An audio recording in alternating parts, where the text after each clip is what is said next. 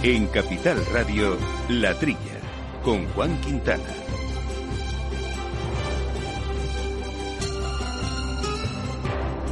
Muy buenos días, gente del campo. Buenos días, amigos del campo y de sus gentes. Bienvenidos, como siempre, aquí a la trilla de Capital Radio, un programa que hacemos con José Luis Navarro, armando los controles técnicos, y aquí en la mesa, Yauma Segalés. Como siempre, Yauma. Muy buenos días, amigos. Disfrutaste de los Reyes Magos, disfrutaste también de todo. Sí, ¿Se han portado bien? Sí, se portaron bien en su momento y tal, y bueno, no nos podemos quejar, no nos podemos quejar. Siempre es una alegría y ahora ya estamos ya. Yo creo que ya, ahora ya cerramos las felicitaciones de Año Nuevo, es la semana ya. Termina el empacho. Que concluye, ya la semana que viene no podemos saludar a todo el mundo con feliz año, que era una buena apertura. Exacto. Así que, pero bueno, sí, les deseamos bueno, otra dicen vez. que hasta San Antón Pascuas son, y San Antón es este lunes. Exacto, pues nosotros un par de semanitas todavía hemos aguantado felicitándoles eh, el año, un año que ha sido feliz para mucha gente del campo, pero no mucho para otros eh, tantos. Ha sido un año complicado y sobre todo este comienzo de año está siendo también eh, eh, complejo. Por ejemplo, hay una dice la ministra que no quiere que se hable de guerra del agua, pero como siempre con el tema de nuestras bases tenemos ahí, Claro. no sé si guerra, pero un importante conflicto, ¿eh? Esto es como la manta. O te ha pasado uno o te ha pasado otro. Pues ahí está. Entonces, cuando Sí, hay sí. poco agua, lo que hay que hacer es intentar conseguir que todos estén mínimamente satisfechos. sí. Lo de las cabeceras y, la- Claro. y, las, y, las, y las zonas de desagüe son, en fin, los conflictos. Ahora comentaremos ese tema porque lo vamos a hablar con José Antonio Andújar, que es el presidente de la Comunidad de Regantes de Riegos de Levante y de la margen derecha del Segura, ¿no?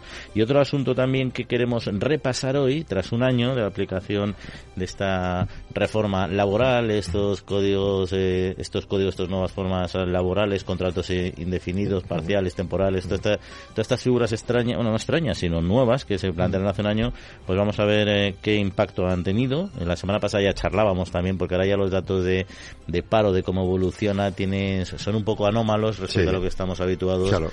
Porque están ahí los eh, contratos. Sí, eh, lo que eran antes temporales lo pasas a eh, indefinido, pues claro, realmente tú estás teniendo más contratos. sí, sí. Y te- teóricamente hay más gente contratada, pero si están... el cálculo de horas trabajadas, por ejemplo, la semana pasada, el, este martes pasado creo que daban un dato, y era que estamos trabajando menos horas semanales que hace un año. Con lo cual, en general, España está rindiendo menos. Eh, tendrás contrato como lo tengas, pero se trabajan menos horas que hace un año. Así.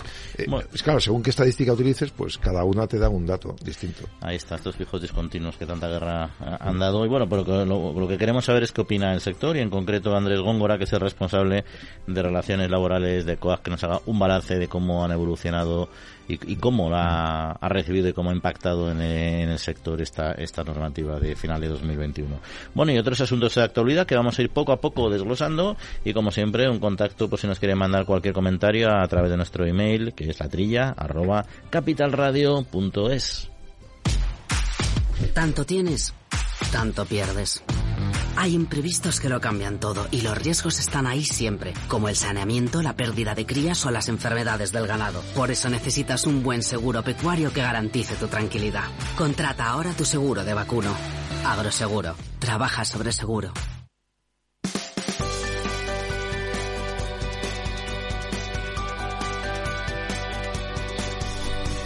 Bueno, Jauma, pues vamos a comenzar aquí con temas de actualidad. Hemos mencionado dos que luego hablaremos con nuestros invitados, pero hay otros asuntos que se han ido planteando y, fra- y que han fraguado esta semana, por ejemplo. El comisario de Agricultura, Janusz Wojciechowski, eh, más o menos con mi dominio del polaco debe ser algo así. en fin, que están hablando de la, la influencia de la influencia de la guerra de Ucrania que van a marcar la revisión del presupuesto de la Unión Europea y, y de la PAC también, que es importante. Claro, empezando por el presupuesto, era 21 o el 27, entonces normalmente en el 24 es cuando hay que parar y decir, analizar cómo se está desarrollando la, la gestión del presupuesto y qué se prevé adelantar o cambiar. Bueno, pues Bruselas va a adelantar un año. Este año, 2023, van a revisar este presupuesto de siete temporadas. Eh, es un proceso en el que van a pensar las presiones inflacionarias que nos ha costado la energía, los alimentos, los nuevos retos, sobre todo también la invasión de Ucrania. Habrá que ver si la invasión rusa a Ucrania sigue o se enquista. Según algunos, puede enquistarse y puede ser muy negativo, no solo para los ucranianos, sino también para el resto de europeos. La revisión del presupuesto pre- eh, comunitario puede ser una de las formas de abordar esa segunda pata, como bien dices, de la política agraria común, la PAC. El incremento de costes de producción ha sido superior a la subida de precios de los productos agrícolas y los beneficiarios de subsidios se han visto también afectados por la pérdida de valor de los pagos. Es decir, aunque te ayuden, no llegas a cubrir. Eh, Wojciechowski se ha mostrado partidario de que esta revisión incluya un refuerzo para la PAC, por su importancia para la seguridad alimentaria, y el consenso entre los Estados a la hora de incrementar ese presupuesto en áreas como agricultura siempre ha sido motivo de fricciones. Hay que encontrar un acuerdo que es un proceso que, según él mismo, va a ser largo. No es fácil ponerse de acuerdo, pero en cualquier caso, la revisión de las cuentas comunitarias la van a emprender y no llevará asociada necesariamente una propuesta de nuevas cifras, sino ver a ver cómo se puede mover lo que hay ahora. O sea, no tiene por qué aumentarse el presupuesto, sino mover partidas. Mm, aquí yo creo que va a haber un debate entre dos, eh, dos frentes diferentes. Eh, el comisario, pues lógicamente es positivo y defiende el incremento de la PAC, pero yo no lo veo tan claro. O sea, el, argumento que lo utiliza es verdad, es decir, si tú ayudas eh, más al sector agrario y lo consigues hacer más eficiente o lo compensas temporalmente, pues puedes frenar algo la inflación generada de, por parte de la cesta. pero te vas a salir a Alemania y dirá, ¿y con la industria qué hacemos? Claro. Que somos electrointensivos. Claro, es que es el problema. que Y luego, sobre todo, que, que, la otra parte, yo lo digo porque en eso sí que te razón el ministro, cada vez que hay que dar ayudas al sector agrario o se les da más ayudas, pues saltan chispas porque ya tiene una, tiene una aportación, hombre, del PIB europeo es muy poquito, pero las arcas públicas de las administraciones públicas pues tiene ya una cierta relevancia, ¿no?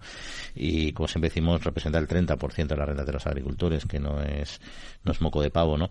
Entonces, al final, claro, si tú tienes un, un déficit, un problema presupuestario serio a nivel europeo, mm. precisamente por toda la crisis, por toda la duda energética, etcétera, pues lo que tienes que revisar son los presupuestos, pero a mí intuitivamente me saldría decir más que nos van a quitar recursos de la PAC para darlos a otras a otras políticas, a otras ayudas, etcétera, que que vayan a reforzar la PAC. Pero bueno, él sabe mucho más que yo. en su defecto, que se quedara la PAC igual, pues dentro de, lo malo malo, pues nos daríamos con un canto de los dientes, claro. Sí, sí, yo, yo por eso digo, virgencita que, que me quede como estoy. Ha habido un consejo de economistas que ha explicado que eh, se va a ver otra vez bajada la inflación al 2%, pero no creen que lo veamos este año. Entonces, claro, si, si, cogemos el abanico hasta el 27, es posible que en el 24 veamos una reducción de la pues más o menos eh, entre el 2,5 y 3, que luego sería más razonable, pero claro, queda un año y medio para ello. Y ahí hay mucho dinero en, marcha. ¿eh? Claro, yo por eso creo que la, que la Comisión lo que querrá, al menos eh, temporalmente, es eh, arañar de todos sitios posibles para cubrir estos años donde, donde la inflación se va a disparar. ¿no? no creo que hagan un planteamiento estratégico de, de más PAC para ampliar los márgenes porque la política, o sea, la PAC es una política que se va a ese presupuesto plurianualmente. Entonces, una vez que cierres la PAC, hombre, tiene mecanismos de ajuste, ¿no? Pero, pero no vas a cambiar un presupuesto estructural por una situación que se prevé sea coyuntural, esperemos. Si tuviera una bola de cristal dijeras, mira, dentro de dos años vamos a estar con, con estos costes y se va a rebajar los costes y la PAC va a funcionar bien, esta PAC, pues igual dice, vale, merece la pena esperar un año y medio porque luego quedarán tres y medio de margen para poder ponerse al día, pero es que nunca se sabe eso. Oye, y, un tema también, la verdad es que este es complejo, pero quería que nos contaras mm. algún detalle porque vinculado a todo este tema que hablamos de la rebaja del IVA, algunas algunas organizaciones profesionales agrarias, en este caso la mm. Asociación Valenciana de Agricultores de Abasaja, eh, ahora se ha alarmado y ha lanzado un poco el, el mensaje de que este que se esté intentando aplicar la rebaja del IVA o compensarla o trasladarla a los contratos de los agricultores que están en módulos. En concreto, exacto, a los de módulos o estimación objetiva, los, eh, los que compran y, y, venden, pues les están diciendo a los productores de naranjas y mandarines, bájennos ustedes ese 12% del IVA, eh, a pesar de que esta medida fiscal de la rebaja del IVA a los alimentos no afecta a estos contratos de compraventa. Eso es ilegal. Asaja aclara eh, que el sector agrario, que el porcentaje de compensación a tanto alzado del 12% que aplican los agricultores en los módulos no se tiene que modificar, se tiene que seguir facturando con ese 12% y no tienen que detraérselo. Eso es una, una medida legal que estaba ya antes y que no afecta al IVA y menos cuando hay que bajar el IVA para los compradores. El Real Decreto de, del 20 de 2022, por lo que eh, explica que modifica el IVA del 4% a los agricultores que están en estimación directa o que aplican sociedades, que pasa a ser el 0% desde el 1 de enero hasta el 30 de abril. Y entonces eh, esa tasa de inflación habrá que ver si en marzo se mantiene o no, eh, pero la que publiquen, si es superior a 5%, a 5,5% se seguirá manteniendo el IVA al 0%. Y si es inferior, pues se volverá a poner el IVA al 4%. Pero hasta abril no tiene por qué repercutirles nada a ellos, simplemente es el impuesto añadido, pero no la base de lo que cobran, claro. Por ello, la Organización Agraria insta a los agricultores a que se asesoren en sus servicios jurídicos y que planteen denuncias a los comercios en caso de que no les paguen esa liquidación del 12% a los que tienen, insisto, módulos o estimación objetiva. Pues ahí queda el aviso de, de Abasaja en estos En todas partes hay tramposos. Sí, sí, sí, son temas complejos. Sí, sí, oye, la, gente se busca remar la, la sardina a su asco o el asco a su sardina. Así que... Pues tú fíjate, si descuentan un 5% en la cesta de la compra en el lineal y tú lo compras un 12% más barato, tienes un margen del 17%. Sí, sí, sí. O sea, las cuentas, las cuentas salen. Oye, y en Castilla y León, que tenemos hoy un par de temas de Castilla y León, uno de ellos es el, el, los problemas que está habiendo por el tema la la, la, obligación de hacer saneamientos a los animales que van a cebadero con una cierta antelación, etcétera, y esto está suponiendo un importante eh, freno eh, en el movimiento de, de, de Sí, al parecer esto ha empezado el 1 de enero. A los ganaderos de Castilla y León están sufriendo trabas para destinar sus terneros al cebadero. Paralelamente, esta actuación a nivel legal de, de la Alianza UPA-COAC, que quieren denunciar estos casos, han iniciado gestiones en Bruselas y en Madrid para que se actúe inmediatamente, eliminando desde Europa esa obligación que hay de realizar pruebas de saneamiento a los movimientos de terneros cuando se vendan a cebadero, cuyo único destino es el, matadero.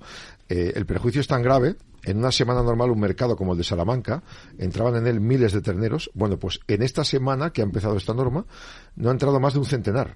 O sea, el 10% solo ha entrado, el resto no ha podido pasar. Claro, eh, denuncian que se quiera buscar cualquier resquicio burocrático para perseguir y poner al límite de su resistencia a los ganaderos. Dicen que una vez más estamos ante políticas irracionales que caen en el mismo error repetido en los últimos años. Buscar cualquier resquicio burocrático para perseguir, para poner el límite la resistencia de los ganaderos y actúan con mucha severidad, ejecutando con, con ligereza y mirando al otro lado al permitir que campen a sus anchas otra fauna como la silvestre de forma descontrolada. Es que, es, lo, es que ese, ese, esa comparación es, es, muy buena. Porque al final, oye, mira, claro que tenemos que tener, hay que haber un, tiene que haber un saneamiento, o sea, una, sanidad ganadera importante.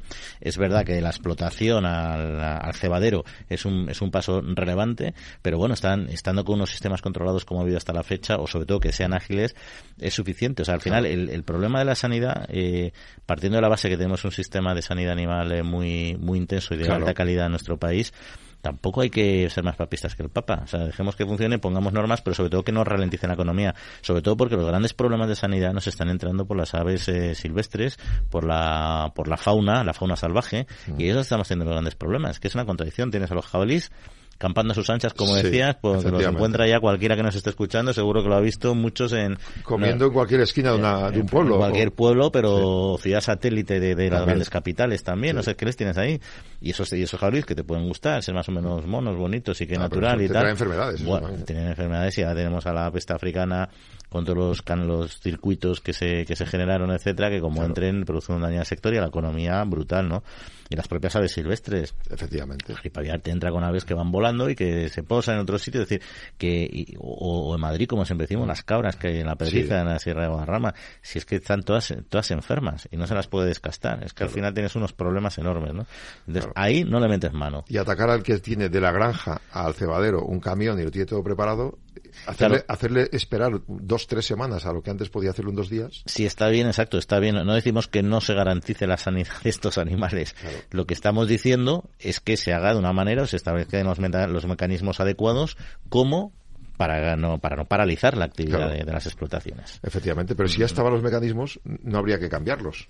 O sea, el tema es, hombre, de golpe y porrazo, la prueba es que en una semana de, de puesta en marcha de esta medida, solo en Castilla y León, a los cebaderos de Salamanca, por ejemplo, pues fíjate, de mil reses que llevaban por semana a cien. o sea, la ruina es bastante, es importante. Seguramente les atrasarán y cuando cojan la rueda, pues bueno, en lugar de cada cinco días lo pueden llevar cada doce.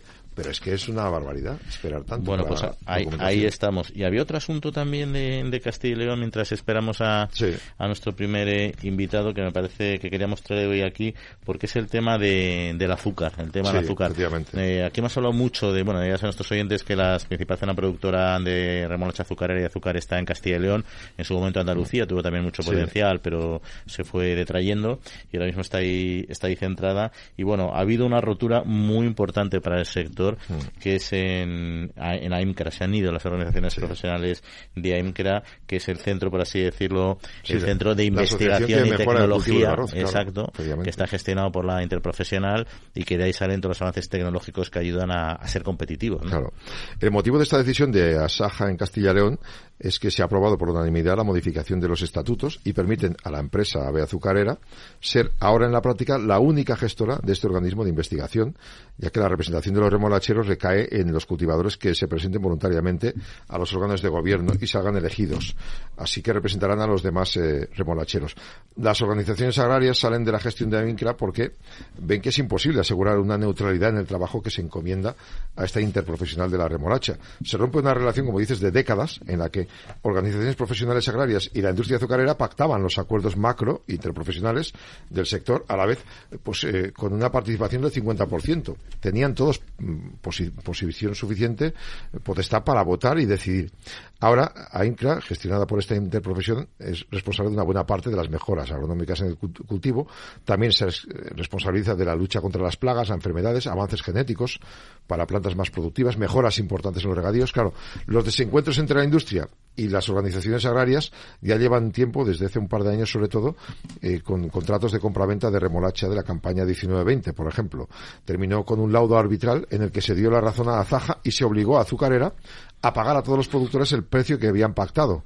Y eso ha llevado ya esa pelea y esa denuncia llevó a una pelea constante. Y entonces al final lo que han hecho es apretar las tuercas para que sean la azucarera la que tenga más potestad en la asociación. Hay más nuestros oyentes que lo conocen muy bien el sector, saben que precisamente es un sector complejo porque hay dos grandes eh, hay dos grandes productores que es eh, azucarera que es la, la, industria es una multinacional y luego está Cor que es la cooperativa la cooperativa azucarera no entonces digamos que hay un cierto oligopolio, no es un oligopolio como tal, pero está muy centralizado, ¿no? Entonces ahí los equilibrios son, son complicados, ¿no? Y, bueno, es un sector que la remolacha somos tecnológicamente muy avanzados en, eh, en producción, somos tecnológicamente muy avanzados, de hecho somos de los países más eficientes en producción de remolacha, pero tenemos un hándicap y es que competimos con las grandes producciones de Centro Europa como son Francia, con unos recursos hídricos, por ejemplo, y por tanto consumos energéticos muchísimo más bajos. Entonces, ¿qué es lo que hace ENCRA? ENCRA ha sido clave porque se lo ha conseguido el desarrollo varietal, ha conseguido avances en las luchas contra plagas y enfermedades, todo para hacer que compensemos ese, ese, ese déficit de, de, costes que tenemos respecto a nuestros competidores. Igual esto con un, un, externo, con una entidad, un agente externo que los pusiera de acuerdo de nuevo, se puede conseguir una negociación. Si hasta ahora han funcionado bien, es verdad que hubo una denuncia y que por eso se ha roto un poco la, la unidad, ¿no? Pero siguen estando en la misma interprofesional. Lo único que unos deciden sobre los otros. Claro, pues una cosa es la interprofesional y otra cosa es AINCRA. AINCRA lo que sea la interprofesional, la interprofesional no se van a ir, entiendo yo, lo que se imagina de, de AINCRA. Vamos a ver, todo yo si te parece, vamos, podemos intentar la semana que viene o en las próximas semanas hablar con Azucarera, también para que nos cuente desde su perspectiva. Su perspectiva, claro. Estamos hablando de la parte de Asaja, pero también será bueno conocer. ¿Qué es lo que has pasado? Bueno, pues hasta aquí, si quieres cerramos este primer pues eh, bloque porque tenemos todavía muchos asuntos que tratar. Vamos allá.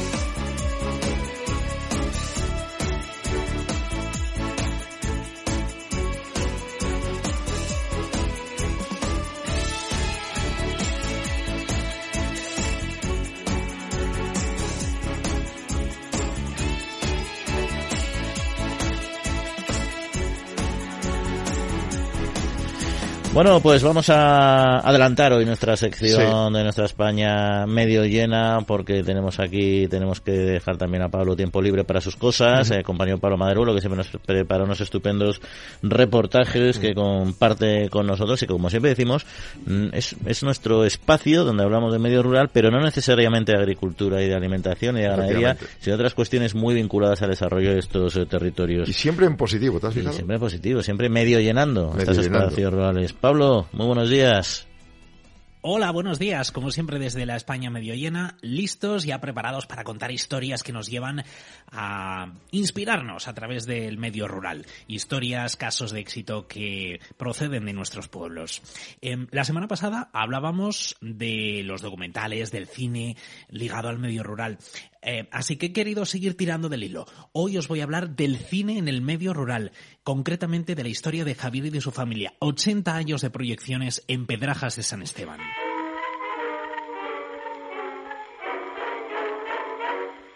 Corría el año 1942 cuando Eusebio, que vivía en este pueblo de Valladolid, donde hay ahora más o menos unos 3.000 habitantes, se llevó la alegría de ganar la lotería. Con el dinero del premio compró un proyector y ese fue el primer paso para abrir el que se llamaría Cine Español, el primer cine que hubo en este pueblo de la provincia de Valladolid. El cine fue evolucionando, después cambió de sitio, se llamó Cine Avenida y Juanjo y Javier son los actuales propietarios, son los nietos de Eusebio. No ha sido nada fácil mantener abierto el cine, especialmente en los últimos años con la pandemia, con la crisis, con las plataformas, etcétera, etcétera, etcétera. Pero precisamente por eso, hoy hemos querido poner en valor su historia y la historia del cine avenida.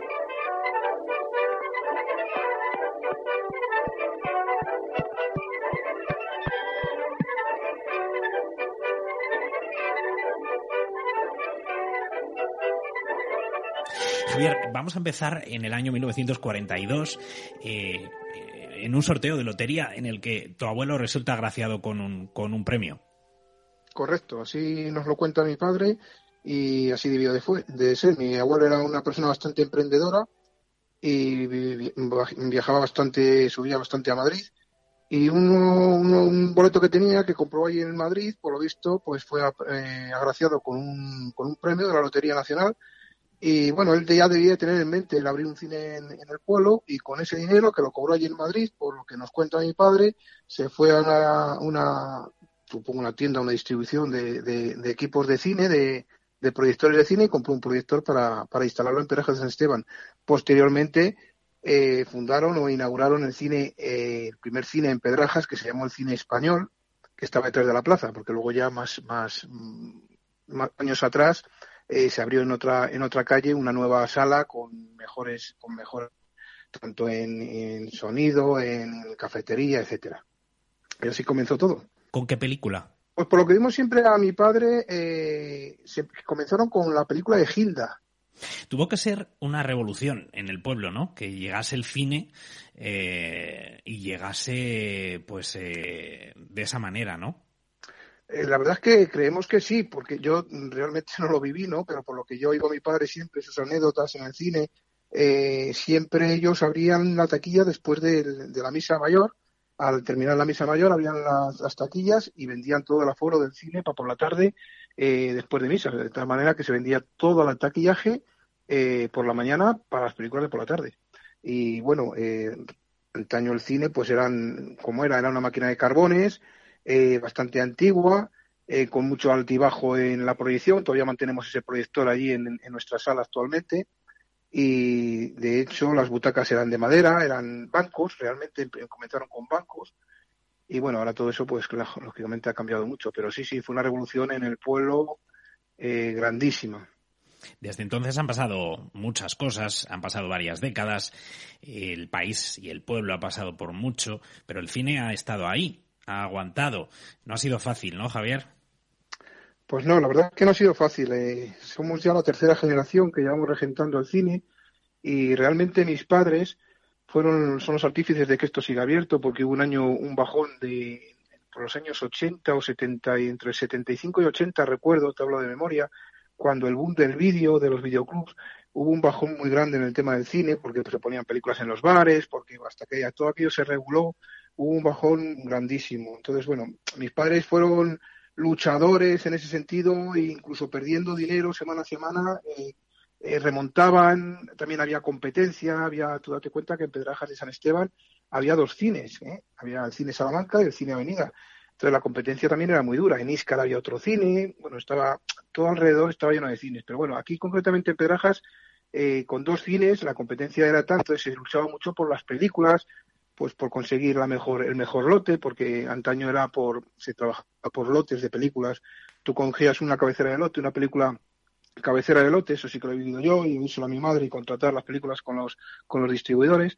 Y luego a lo mejor pues venían otras 8 o 10 películas que no tenían, no tenían mucho tirón de, de espectadores. La pandemia y las plataformas también han supuesto otro punto de inflexión para el mundo del cine, pero vosotros ahí aguantáis y además, y esto lo sabemos quienes procedemos de la comarca, lo hacéis estrenando películas pese a las dificultades. Luchamos contra el viento y marea, que se dice. Nos ha costado bastante. Efectivamente, en el año 2011 logramos digitalizar la sala, porque hasta ese momento teníamos un proyector de 35 milímetros eh, entonces las películas nos llegaban a los pueblos, pueblecitos pequeñitos, a los dos, tres meses desde su estreno. La razón era muy sencilla, había algo físico que era una película, un celuloide, lo que era la película, que venía en rollos, y era algo físico, lógicamente, si había para tal película emitían, o sea, revelaban 300 copias, pues lógicamente iban primero a las grandes ciudades, a las capitales, luego a los pueblos más grandes, y ya por último, cuando salían de todas las capitales, de poblaciones como Medina del Campo, Benavente, pueblos grandecitos, pues ya nos caían a nosotros. Cuando digitalizamos, en principio, pues eh, fue todo un boom, porque lógicamente ya no había nada físico que interpusiera eh, para poder nosotros estrenar, sino que era una predistribución. Una película la podíamos tener incluso un mes antes de, que se fuera a estrenar. Nos la mandaban y listo. Y ahí tuvimos un poco de repunte, me acuerdo con las películas de, estas de los vampiros, ¿cómo se llaman? Eh, Amanecer y todo este tipo de películas, que fue cuando digitalizamos y hubo un boom de ahí un pequeño remonte.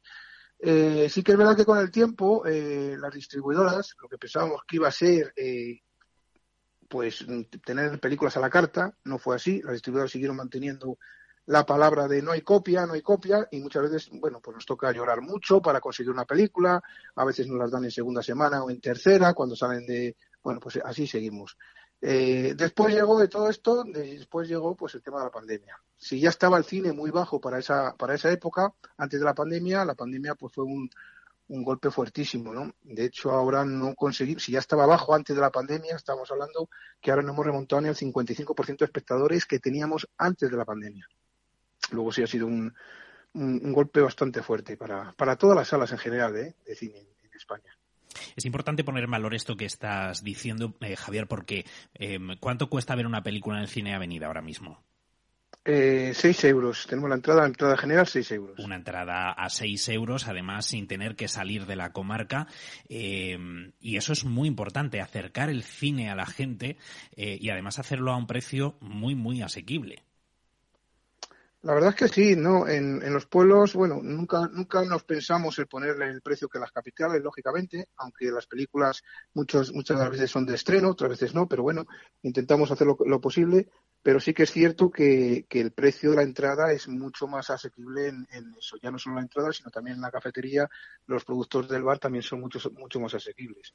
Esto es muy importante porque al final estamos acercando la cultura a la gente y sobre todo porque también se genera una actividad, eh, Javier, indirecta que sirve para, pues, para dinamizar eh, eh, otras actividades como la hostelería, restauración, gente que se acerque a Pedrajas desde toda la comarca a ver una película y luego se quede allí, ¿no? Por eso luchamos y por eso siempre vendemos un poco el cine, ¿no?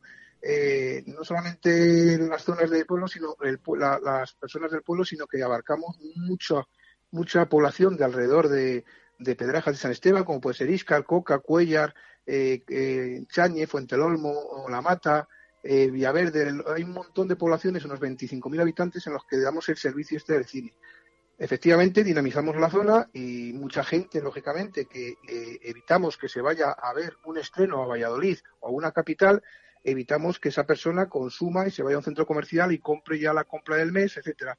Mientras que se queda en Pedrajas a ver un estreno, pues obviamente eh, hará que esa persona primero cene y se quede en Pedrajas a gastar y a consumir en, Pedrajas o Iscar o, en, o alrededores y que la compra eviten que se haya ido a comprarla a un centro comercial, lógicamente. Javier, además es muy importante eh, ofrecer cultura a la gente en los pueblos, porque al final se está generando también servicios, se está generando comunidad. Nosotros lo que vendemos es cultura y así lo hacemos vender y lo vendemos a los municipios y lo que hacemos es vender eh, no solamente el cine, sino que mm, damos pie a que los productores puedan expresarse y que lleguen a, a las zonas rurales en las mismas condiciones que puede llegar a una capital. Creo que es importante dinamizar la zona, dinamizar los pueblos y que tengan igualdad de oportunidades tanto en un pueblo como en una capital.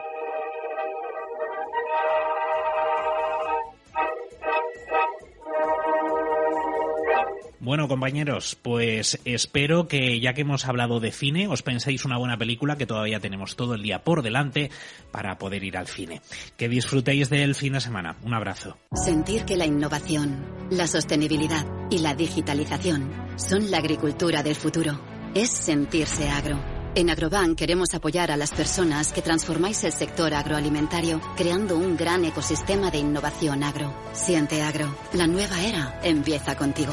Infórmate en caixabank.es. Muchas gracias Pablo, un abrazo y por supuesto nos encanta. Yo recuerdo todavía cuando iba mm. eh, en Colmenar eh, de pequeñito a los mm. cines de pueblo y cara, a mí me encantaban. A ver, yo recuerdo historias, alguna película que la gente se exaltaba, tiraba las palomitas y tal. bueno, cuando ganaban los buenos era, era ruidoso a tope, pero te lo pasabas en grande. Yo me acuerdo que el, salía el, chucho, le llamábamos, con la corneta, papá, papá, dentro de una hora cine. Entonces, cójanse sus sillas. Acuérdense que no hay sillas. aire libre. Y, lo decía el tío, salía por la calle y tenías que llevarte las sillas todas para ir al salón a ver la película. el que no lleva la silla se quedaba de pie, pero sea mayor o joven. Nosotros en Orden, en Plencia, todavía vamos a de vez en cuando a las sesiones de cine al aire libre, que son súper súper chulas también, sí, sí. Pero bueno, oye, Yoma, si te parece, entramos a comentar un, un asunto que hemos anticipado, que es la política, digo la política, sí, política también, sin duda, pero el problema y el conflicto que hay con los regantes, sobre todo con el trasvase de Tajo Segura, que, que tanta cola lleva trayendo, yo creo que desde que se, se, se construyó y se hizo allá en el 79, es un tema que no termina de, de de resolverse bien y hay un bastante conflicto ¿no? con este incremento de los caudales ecológicos de este trasvase y lo que conlleva. Ha habido una manifestación, el lema era en el Levante sin trasvase, desierto y paro. Protestaban por la muerte del sector agroalimentario en el Levante español al reducir escalonadamente el agua del trasvase al Segura. Eh, se incrementa el caudal ecológico del, trajo, del Tajo y esa es la consecuencia. Llegaron a Madrid autobuses y cientos de coches particulares de Alicante, Almería y Murcia con el presidente de murciano, López Miras, y con la consejera de Agricultura también de Castilla-La Mancha, porque Chimopuche, presidente de la Comunidad Valenciana, también se había quejado de este mismo aspecto, aunque eh, luego frenó un poquito, lógicamente es del mismo color que el gobierno central. Bueno, es, eh, dice en cambio la ministra Teresa Rivera que hay que evitar otra guerra del agua, que, que, sea, que hay que ser razonables, que hay, hay que conectar varias desaladoras que hay una, mm, una, documentación del Consejo Nacional del Agua que ha introducido modificaciones eh, con lo que había sido consensuado en los territorios. Hay que establecer los caudales ecológicos y saber hasta dónde se puede cumplir eh, con las cinco sentencias condenatorias que el Supremo ha venido publicando desde el año 19. Bueno, en el último minuto hubo una propuesta de modificación del consenso, según parece, pero la rechazó el Consejo Nacional del Agua y dice la ministra que, bueno, que eso responde esencialmente al consenso que estaba previamente anunciado y que es innovador cuando hablas de innovación en estas cosas, en esos consensos, me parece un poco curioso, porque esa innovación no la han percibido los receptores. Sí, sí, sí, está claro. Aparte que es un tema complicado, como bien decía la ministra, es verdad que a veces ha habido que, cortar el, trasvase, porque pero al final esos son eh, o sea, yo creo que aquí hay unos unas regulaciones técnicas que son las que no se pueden eludir. Hay unos, hay unos niveles, según los volúmenes que tengan en determinados eh, puntos de la cabecera, pues se, se trasvasan determinados volúmenes. O sea, no se hace de manera de manera aleatoria y eso es una cuestión que tiene que controlar el que controlar los técnicos en el fondo, ¿no? Que luego discutas técnicamente cuál es el, el nivel ecológico, el caudal ecológico, no, eso es, es muy relevante, ¿no? Pero pero al final tiene que haber una parte técnica una parte técnica fundamental, porque si no al final también estamos en una lucha entre comunidades autónomas. Al final estás con comunidades autónomas que cada uno tiene unas necesidades y, y, se convierte en un problema económico para los agricultores y en un problema político y un debate político entre los distintos gobiernos. Es que los regantes temen que eh, la línea en la que se está llevando ahora el plan eh, va a tener un recorte paulatino hasta el 40% del agua que se trasvasa del Tajo y que llega al Segura hasta el año 2027. Y esto es dentro de cuatro días. Es decir, que no ven en los próximos cuatro años ninguna opción de conseguir, bueno, si hay más agua, dennos más, sino que la reducción va a ser sí, sí o sí. Eh, si hay más agua, mejor pero ellos van a recibir la misma cantidad y si hay menos agua, pues lo más probable es que haya un recorte añadido. Entonces tienen que hacer unas previsiones con un 40% menos de agua. En todo caso tenemos una entrevista prevista, eh, a ver si podemos conseguir eh, hablar con Andrés Góngora, que es nuestro, eh, perdón, con José Antonio Andújar, que es el presidente de la Comunidad de Regantes de Riegos de Levante Margen Derecha, y luego profundizamos en este asunto un poquito más en detalle. Pero si quieres no dejamos, no dejamos Hablamos de agua también. Claro, hombre, de envases. De envases y aprobó una regulación de seguridad y control de las aguas envasadas, ¿no? Que es un tema también, mm. pues muy, muy debatido, muy mediático, el tema del agua envasada, lo que representa y sobre todo por cuestión de, envasado. Mm. Hablan de eh, incorporar nuevos indicadores y límites máximos en sustancias químicas. Es el Ministerio de Consumo, el de Alberto Garzón, que detalla que entre estas sustancias químicas que se incluyen en este control están compuestos con propiedades de alteración de la endocrina, productos farmacéuticos o microplásticos. Incorporan además actuaciones que hay que realizar cuando se detecten, por ejemplo, plaguicidas prohibidos, no autorizados, o en otra situación distinta a las que ya se han autorizado. Y especifica el ministro Garzón que el objetivo de la norma es transponer la Directiva Europea para el Agua de Consumo Humano y sirve para atender la creciente preocupación pública por los efectos de la salud eh, de estos compuestos. Es decir, que esto viene de Bruselas y son lentejas.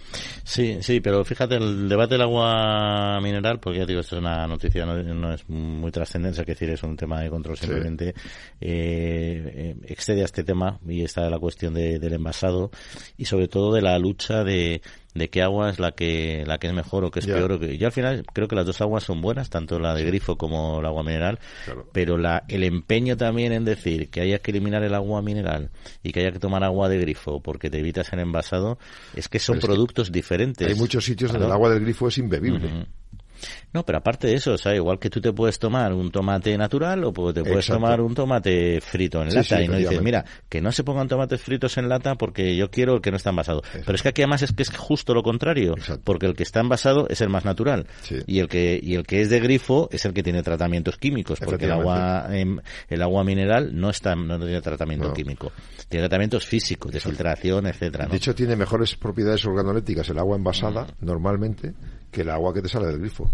Sí, es que son, son productos completamente diferentes, sí, es H2O, pero y además es una contradicción desde la perspectiva ecológica también, porque generalmente los que están en contra del agua envasada son grupos ecologistas por el tema del envasado y la lucha contra el plástico. Bueno, hasta ahí pues pueden tener su planteamiento, pero están atacando un producto que en sí mismo es mucho más natural que el producto de grifo, que, es lo que ellos de manera intuitiva tienen que decir, oye, pues oye, este, este tratamiento químico pues nos gusta menos. Es que las trazas de estos elementos químicos, a ver, yo no digo que no pueda haberlas en algún en alguna botella de agua, pero habrá más trazas químicas en el agua que te sale del grifo. Hombre, totalmente.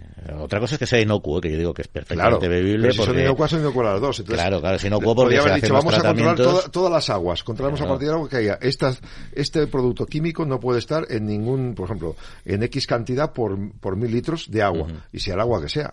Claro, pero es, lo mismo le sucede pero en cambio se percibe de otra manera. Es que está lleno de contradicciones. Es con los fitosanitarios. O sea, tú echas tratamientos a los cultivos y cuando te llegan a tu, a tu mesa, al lineal, es inocuo. O sea, tienen un periodo de degradación que se hacen inocuos. Efectivamente. Eh, no al 100% porque nada es inocuo al 100%, pero tampoco es la agua pura ni lo es una manzana cogida un árbol en el campo.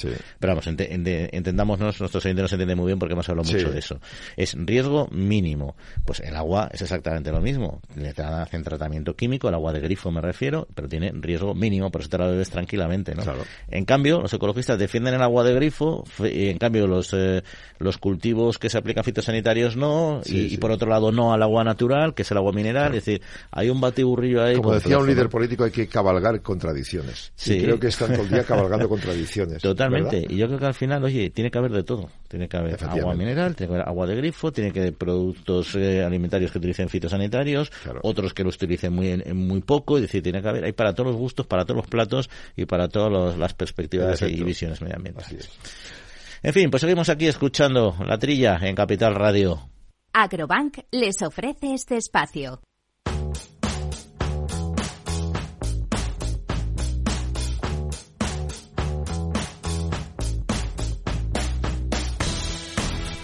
Bueno, pues ya comentábamos al principio del programa que queríamos hablar, hacer un balance de, este modelo eh, laboral, la reforma laboral que se aprobó por el gobierno a finales de 2021, pasado ya un año, pues cómo esto ha afectado al sector, de qué manera, en positivo, en negativo, los pros, los contras y para ello queríamos charlar eh, eh, con Andrés Góngora, que es responsable de relaciones laborales de COA. Andrés, muy buenos días. Hola, buenos días, ¿qué tal? Bueno, ¿cómo, eh, ¿cómo ha evolucionado, cómo ha ido este año y cómo han evolucionado los contratos en este nuevo, bueno, este nuevo, este contexto de, del, de 2022? Bueno, eh, es el año, primer año de, de la reforma laboral y sin duda, pues sí, que ha habido algunos algunos problemas, eh, en definitiva, sobre todo en lo que se refiere a que ahora mismo eh, el sector agrario en su inmensa mayoría está utilizando los contratos fijos discontinuos, ¿no? El contrato eventual que contemplaba la reforma se está utilizando, pero mínimamente, en algunos casos muy concretos. Eh, no, no siempre nos ha llegado la información clara, eh, precisa, ¿no? Por parte de la administración para. Me hubiera gustado que, esto se hubiera desarrollado mejor con un manual eh, para poder eh, tener mejor, más claro, ¿no? Cuándo se puede utilizar el contrato eventual, cuándo no se puede utilizar, eh, cuándo tiene que pasar a ser fijo discontinuo y, lo cierto es que la inmensa mayoría pues han pasado, se está utilizando este contrato eh, fijo discontinuo. Seguimos teniendo dudas con el tema de la llamada de la incorporación del trabajador al Tajo y bueno, eh, creo que las cosas se podían haber hecho eh, bastante mejor. No, no obstante, creo que el sector, bueno, pues ha podido desarrollar más o menos unas campañas normales en cuanto a la contratación, pero como digo, sí con, con cierta inseguridad, ¿no? Eh, que, bueno, en ocasiones puede haber generado algunos problemas puntuales. Y este tema que comentaba Andrés, el tema de, llamar al Tajo, es decir, cuando hay que volver a llamarle año tras año para que vengan a la misma campaña, por ejemplo, etcétera, eh, explíquenos un poco cuál es el problema, porque yo creo que es una de, los, de las quejas quizá más que, uno puede escuchar más veces. Sí, porque es que es el centro quizá del fijo de continuo, ¿no? Cuando te tienes que incorporar, eh, los motivos por los que por los que no te puedes incorporar el trabajador puede eh, expresar una serie de motivos el agricultor tiene que seguir un orden riguroso de antigüedad a la hora de, contratar al trabajador eh, siempre el más antiguo tiene que ser el primero en ser incorporado y, el último en salir ¿no? de, de, la faena agrícola. Y luego hay que tener en cuenta que en nuestro sector el sector agrario español el volumen importante de trabajadores pues son trabajadores extranjeros, ¿no? Y en muchos casos, eh, cuando no hay actividad, estos trabajadores eh, vuelven a sus países o están en sus países y hay cierta dificultad a la hora de, poder contactar con él, a la hora de llamarlo. Por eso nosotros siempre pedimos y creemos, aconsejamos a los agricultores que en el momento del contrato, cuando se, celebra el contrato, eh, se deje claro cuál es la dirección, cuál es la forma por la que va a ser llamada. Tiene que ser una dirección en España. hay unos contratos, hay, unos contratos que usted comentaba que son, eh, pues tú puedes tener fijo discontinuo con una empresa en una zona y luego con otra en otra zona en dos tiempos del año distintos. Computan como dos como dos contratos y por tanto está obligado a atender a los a los dos proveedores ese trabajador. Claro, claro, claro. Son dos contratos o tres. ¿eh? Eh, simplemente con el hecho de que ese trabajador haya estado contigo eh, en, dos campañas, imagínate una campaña del olivar que puede durar dos meses, ¿no? Eh, pues simplemente con que ese trabajador haya estado cogiendo aceitunas con ese mismo agricultor dos años seguidos, ya es fijo discontinuo con ese agricultor, pero evidentemente con dos meses de trabajo no, no puede completar una renta para, para, para su, para su casa, ¿no? Y por lo tanto pues, va a encadenar con, imagínate, sembrar ajo en Córdoba o recoger ajo en Córdoba o fresa en Huelva. Por tanto, no solamente es que tengan dos, es que en ocasiones nos encontramos trabajadores que pueden llegar a tener tres o cuatro empleadores, ¿no? Y, esto, Andrés, no distorsiona un poco los, los datos de, del paro, que por ejemplo nos conoció el año pasado hace poco, o, lo contrario, los datos de, de, tipología de contratos, porque claro, según esto pues puede haber muchos más contratos ahora y fijos, se supone, ¿no? Es decir, que no sé si ahora las métricas que tenemos para ver cómo evoluciona el paro las podemos analizar con, con el mismo criterio que hace, que hace un año. Mira, el, contrato fijo discontinuo, eh, cuando no hay actividad, el contrato no está de baja. Eh, mm. yo no sé cómo lo cuenta la administración o cómo lo comunican esos datos, pero yo lo que sí os puedo asegurar es que el contrato no se da una baja. Nosotros comunicamos a la seguridad social, a, fin, cuando cuando trabaja, cuando se comunica la jornada o cuando se comunica el fin de la actividad. el contrato lo que queda es en suspenso. Se suspende el contrato, pero el contrato está en vigor.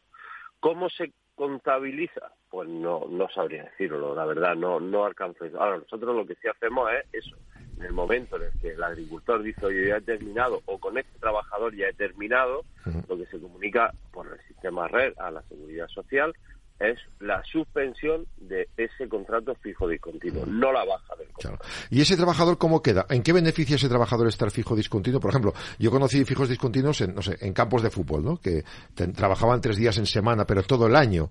Pero una persona que trabaja dos meses y luego para durante seis, ¿en qué le beneficia estar fijo discontinuo? ¿O le perjudica? No lo sé. O sea, ¿puede hacer luego que trabaje en dinero negro? No, no, no creo. No, lo único si, si no está, si el contrato está suspendido, no, no puede trabajar y por lo tanto no, no genera nómina. ¿eh? Eh, y si sigue trabajando estaría en una situación irregular. Ese contrato no está activo, por eso la Seguridad Social lo sabe y la Inspección de Trabajo lo puede verificar de forma muy sencilla cruzando datos, que, bueno, es una, una práctica muy habitual de la Inspección de, de Trabajo, ¿no? Por lo tanto, eso es un tema que está bastante claro. Mm, ¿En qué beneficia al trabajador? Bueno, el trabajador puede eh, solicitar, ¿no? Pues que eh, efectivamente tiene un puesto de trabajo, ¿no? Y que tiene eh, no no de cara a poder solicitar un crédito o, pedir una vivienda o solicitar una vivienda puede demostrar que efectivamente tiene un contrato en vigor. Eh, pero nada más, o sea, realmente no, no entiendo. Claro, pero tiene un contrato, pero no está cobrando esos meses. No, no lo que sí puede es cobrar la prestación por desempleo cuando el contrato queda inactivo. Eso sí que se puede hacer. Y entonces yo, entiendo, Andrés, también que, por lo tanto, es un sistema que sobre el papel podía, yo no sé, no me da la sensación de que encaje muy bien en el modelo agrario español, pero bueno, que aporta ventajas y tras un año de, de aplicación lo que sí que se puede esperar es una revisión, un análisis, digamos, de, de los problemas que puede haber tenido, una posibilidad de flexibilizar determinados determinadas herramientas que pueda haber o determinadas formas, ¿no? Para, para pulir todos estos eh, defectos que, bueno, que se puede entender que cualquier cosa que comience a funcionar, pues no, no, no tiene por qué ser perfecta, ¿no? Aquí el gobierno, usted, las asociaciones profesionales agrarias con el gobierno, ¿están dando pasos en esa línea? ¿Se están dando pasos? Llevamos años, el sector, no solamente COA, creo que el resto de organizaciones lo compartimos y compartimos la misma opinión, ya vamos pidiendo una mesa de negociación específica para el sector agrario, ¿no? Con el Ministerio de Trabajo. Eh, y no y no hay manera, no no entienden que el sector agrario por volumen, por las condiciones peculiares de, de la producción, por el perfil del trabajador que contratamos, necesitamos una negociación específica dentro de la reforma laboral para determinados matices que hay que que hay que pulir, ¿no? Pero esa negociación no se da y creo que eh, facilitaría mucho el trabajo eh, si, se, si existiera un manual específico dentro de la contratación para, para el sector agrario, que estamos en el entorno del millón de trabajadores, o sea que, es que estamos hablando de un volumen muy importante, no solamente con las tareas del campo, sino con las tareas de manipulación de productos, de trabajadores de almazara, en definitiva, todo ese volumen de, gente que está en el sector agrario vinculada. De ese millón que dice usted de trabajadores, eh, ¿qué porcentaje serían fijos discontinuos? ¿Muchos o pocos? Pues le puedo decir que aproximadamente podemos estar en un, 90%. ¡Ostras! O sea que, sí, el porcentaje en, este año, esta campaña, eh, sí, porque el contrato, la, la otra opción, ya no existe el obra y servicio, la otra opción es el contrato temporal por condiciones específicas de, la producción. Y no acabamos de eh, aclarar con la inspección de trabajo cuál es el término por el que se puede eh, utilizar por esas condiciones específicas de la producción. ¿no? Incluso puedo decirte que no en todas las provincias españolas se está utilizando un criterio homogéneo con Sí, no, de hecho han bajado los contratos temporales, los datos que manejamos al menos se decían que habían disminuido en 1,6 millones, que es un, una barbaridad, la verdad. Pero bueno, en fin, bueno, pues, pues muchas gracias a Andrés Góngora, responsable de Relaciones Laborales de COAF, por atender nuestra llamada y por aclararnos este sistema y este, estas circunstancias que son complejas, sin duda. aclararlo en la medida de lo posible. En la medida de lo posible, totalmente de acuerdo. Pero bueno, menos es nada. Andrés, muchas gracias y un abrazo. Un abrazo, hasta luego. Agrobank les ha ofrecido este espacio.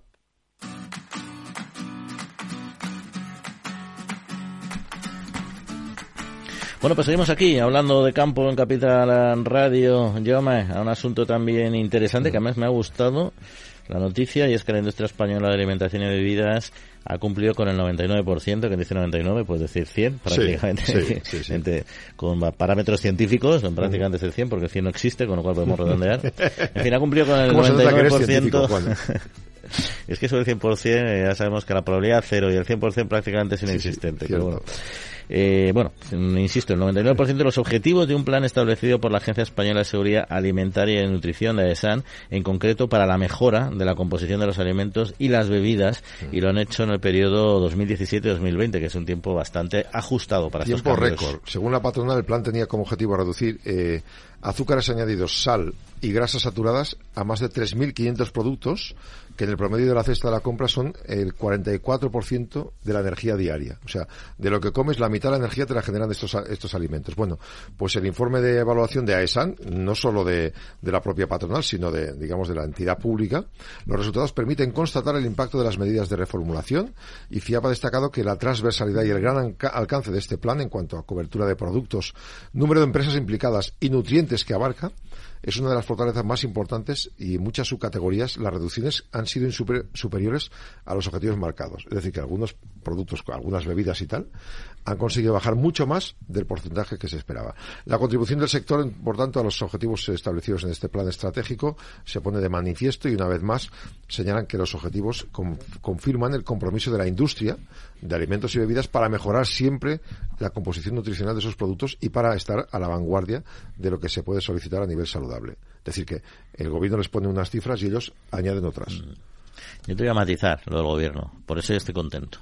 esto es un ejemplo para que algunos ministros, si yo no me he pedido, que es Garzón, por ejemplo, que, que acomete planteamientos alimentarios estratégicos y, y, y, con muchísimo impacto en base no se sabe muy bien a qué, a cuatro estudios que ha leído, cuatro ideas o lo que sea, y, y en función de eso quiere cambiar a todo un sector y toda una estructura productiva. Pero esto demuestra que tú te sientas con, la, con las empresas y dices, mire, aquí se puede hacer esto y esto, y firmamos este papel, y se cumple. Si tú vas con criterios eh, técnico-científicos, las empresas no te van a fallar. Sector, y aquí la ESAN, que lógicamente la Agencia Española de Seguridad Alimentaria y Nutrición es una referencia y es sólida y, tiene un, un, un prestigio técnico-científico muy alto, pues plantea unos, unas necesidades nutricionales, unas necesidades que, que hay que cambiar el modelo alimentario oye, se sienta el sector que tienen dos dedos de frente y no solo quieren hacer negocios, sino también quieren proteger la salud de la sociedad, de sus hijos, de sus familiares, dicen, oye, pues trabajemos porque al final sacaremos todos de acuerdo nuevos productos o productos ajustados en determinados temas que van a beneficiar a la sociedad y que lo vamos a seguir rentabilizando porque al final ellos tienen que hacer negocio también. Es que para ellos es negocio porque eh, dar un mensaje de que este producto es más sano que el que te vendí hace dos meses es negocio para ellos. Y ya lo hacen eh, motu propio. Tú fíjate que muchos lineales constantemente están aportando eh, novedades muchos productos. Después digo que al sector alimentario y a todos en general, pero al alimentario en particular, no se le puede imponer eh, cambios drásticos basados en argumentos que no tengan un soporte técnico científico. Es que eso es clave. Mm. Y aquí yo creo que es una muy buena lección para, para el Ministerio actual de Consumo y para cualquiera que pueda venir en un futuro, que, hay que tomar decisiones basadas. la política influye, siempre hay un sesgo político todo, hasta ahí mm. lo respetamos todos, ideológico, pero hombre, las grandes decisiones tienen que tener un, un soporte técnico claro. ¿no? La prueba es que con menos ruido y más negociación se llega a conseguir lo que se busca. Mejores resultados, sin duda, sin duda. Oye, otra noticia también eh, curiosa, me gustaría que nos acompañara nuestro compañero Jesús Moreno, pero bueno, pues no está, ¿qué le vamos a hacer? Es mi aficionado y muy conocedor del tema de los vinos. Es la denominación, el problema que hay, el conflicto que hay interno en la, en la denominación de origen calificada Rioja eh, y esa separación que quiere hacer la parte de viñedos de Álava, que quiere crear una, una, marca propia, salirse de esta DOC y tener su propia iniciativa con estos viñes, estos esta, esta parte eh, de la DOC que pertenece al País Vasco y el gobierno vasco apoya también esta iniciativa. Es que hay un tema más político creo que, que técnico, ¿no? Porque siempre hemos dicho Rioja Alavesa, porque era una categoría de vino. Es decir, claro, si tú catalogas un producto en función de unas propiedades, unas capacidades, el río que lo baña, la manera de cultivar, el tipo de uva que utilizan, bueno, sabe más Jesús que nosotros de esto, pues estoy seguro de que se mantendría igual. Rioja Alta, Rioja Alavesa.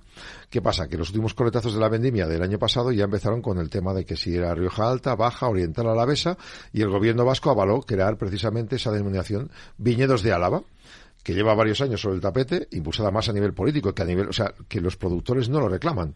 Lo reclama más eh, la política.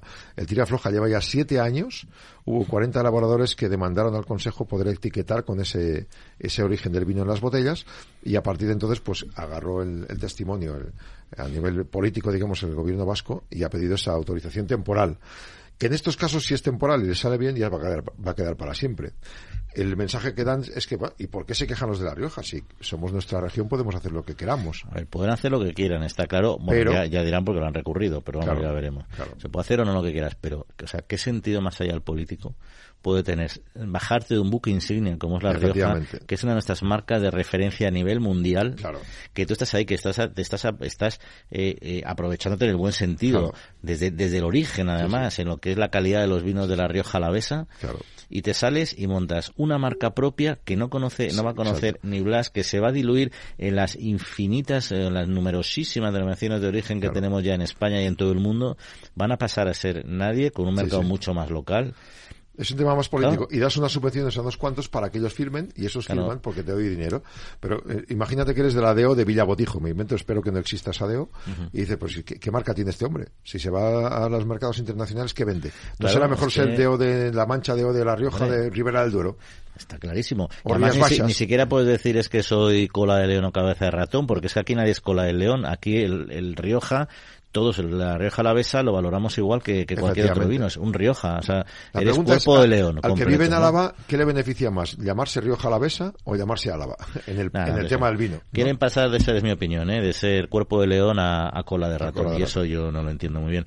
Pero sobre todo además es que ya políticamente hablando, joder, es que tienes unos vinos que son los de Chacolí, que son una referencia, que eso sí que son conocidos a nivel mundial, etcétera, ¿no? Pero que tiene una marca propia, pues pon tus esfuerzos en fortalecer, en mejorar la calidad de esos vinos, que han mejorado muchísimo, en darles potencia, y no crees otra marca paralela de, vinos que sean diferentes o lo que sea, eh, cuando no tienen ningún arraigo y que entran a competir cuando los otros ya están, les ganan por 50 vueltas. Es que es muy, muy complicado. Yo no entiendo esta operación, la verdad. ciertamente no. es, política pura, creo yo. Pero, pero bueno, hasta ahí el tema. Oye, pues oye, cada uno que haga su caponsayo. No podemos decir mucho más. Efectivamente. Oye, se nos va acabando el tiempo pero si quieres eh, tenemos eh, simplemente recordar que empieza Fitur. Exacto. Dentro de poquito, ¿no? Eh, pues es Fitur esta semana. Eh, a los que les guste el tema, yo en broma siempre digo a mi mujer, te voy a llevar a dar la vuelta al mundo, y la llevo a Fitur. Pues de miércoles a domingo, los profesionales miércoles a viernes, sábado y domingo va a ser Fitur.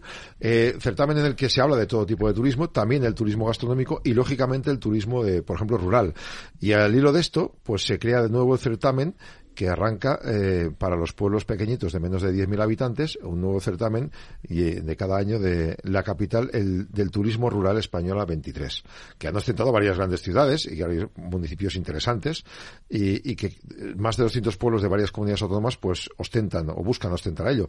Potes, Oliveira, Cádiz, eh, Santillana del Mar, y por tanto en Fitur hablaremos de esto, de turismo rural y de producto también, porque en Fitur se habla del producto de cada una de las regiones. Se habla de alojamiento se habla de medio ambiente y también de lo que se come. Pues muy bien, y la verdad es que hay en este esta búsqueda de estos de este pueblo estrella, no sé de cuál de cuál eh, si tu pueblo se ha presentado, pero es muy conocidos. el mío no se puede presentar. ¿No? El tuyo igual sí, podría. Bueno, Colmenar Viejo es muy grande, yo no sé si ya. Pero tiene mucha producción, pero tiene más de 10, muchísimas. Tiene más de 10 carne la Sierra de Guadarrama, pero ya está en 45.000. Ya, qué pena. ya no nos dan el Coge un barrio como la Rioja Alavesa, un barrio de Colmenar. Ahí, está, ahí está. Oye, pues nada, toca despedirse. Un placer, Yoma, como siempre. Lo mismo digo, feliz fin de semana a todos. Y nada, que disfruten, que pasen buena semanita. Agradecemos también a nuestro compañero José Luis Navarro, armando los controles técnicos. Y en siete días volvemos a estar con ustedes. Un saludo y descansen.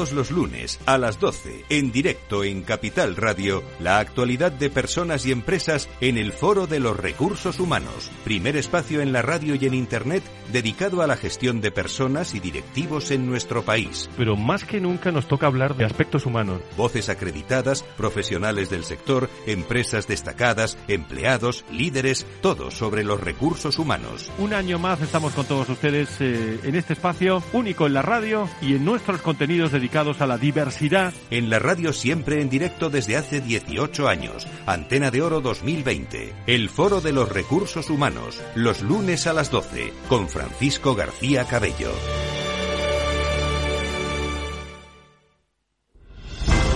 Si quieres estabilidad en el empleo, poder conciliar tu vida laboral y asegurarte una pensión para cuando te jubiles, debes escuchar Empleo Público. Todo lo relativo a las oposiciones, convocatorias, consejos para preparar las pruebas y la opinión de expertos de las administraciones públicas y de la formación. Los miércoles a la una y media de la tarde en Capital Radio tienes una cita con Empleo Público, con José Joaquín Flechoso.